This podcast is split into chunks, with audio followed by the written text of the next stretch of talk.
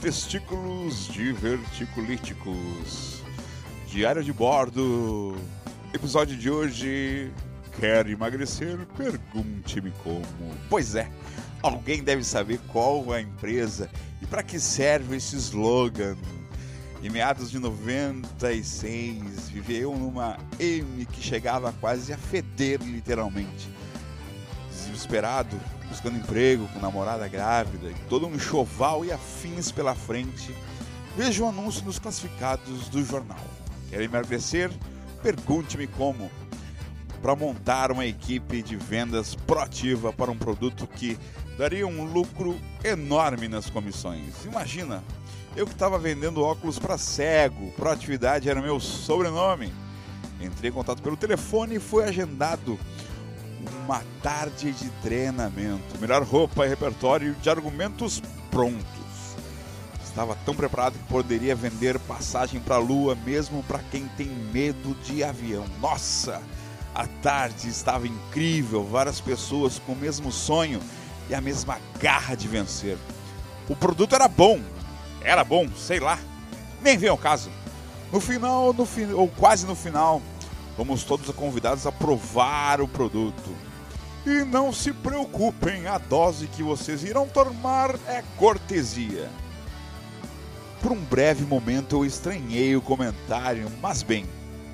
Seria como vender água no deserto, pastel em rodoviária, cerveja em jogo de futebol, suco de laranja, de laranja pra. Esquece, deixa pra lá sucos de laranja. Não importa o gosto, nem me lembro se gostei ou não. O negócio era vender, vender, vender, vender, até que. Pera aí.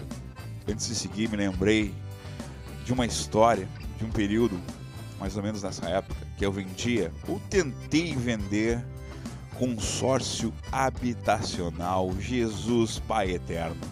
Literalmente gastei a sola de um sapato novinho que eu tinha comprado, batendo de porta em porta num bairro aqui na cidade de Pelotas plantando aquela escola técnica e tudo mais. Foram dois meses. Dois meses. Eu acho que minha cara de pobre, desesperado por uma única venda, acabou afastando alguns interessados. Não tinha dinheiro nem para mandar fazer cartão de visita. Então eu e um amigo meu decidimos passar Rorex no cartão dos outros vendedores e colocar o nosso nome, a caneta.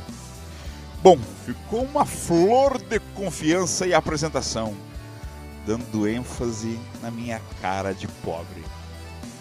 Mas bem, vocês irão receber um desconto de 30% na aquisição dos primeiros kits. A partir da segunda compra, vocês irão receber um desconto de 50% e depois, a partir da terceira compra, vocês irão receber um desconto de 80%. Peraí, pensei eu voltamos, voltamos à equipe de venda. Peraí, pode repetir? Eu estava pensando aqui outras coisas, acho que não entendi. Repita para mim, faz favor, disse eu. Vocês irão receber um desconto na aquisição da primeiro, dos primeiros kits de 30%. A partir da segunda compra, irão, irão receber um desconto de 50%. E depois da terceira compra, vocês irão receber um desconto de 80%. Nossa, eu ouvi certo mesmo. Era aquilo que ele tinha falado.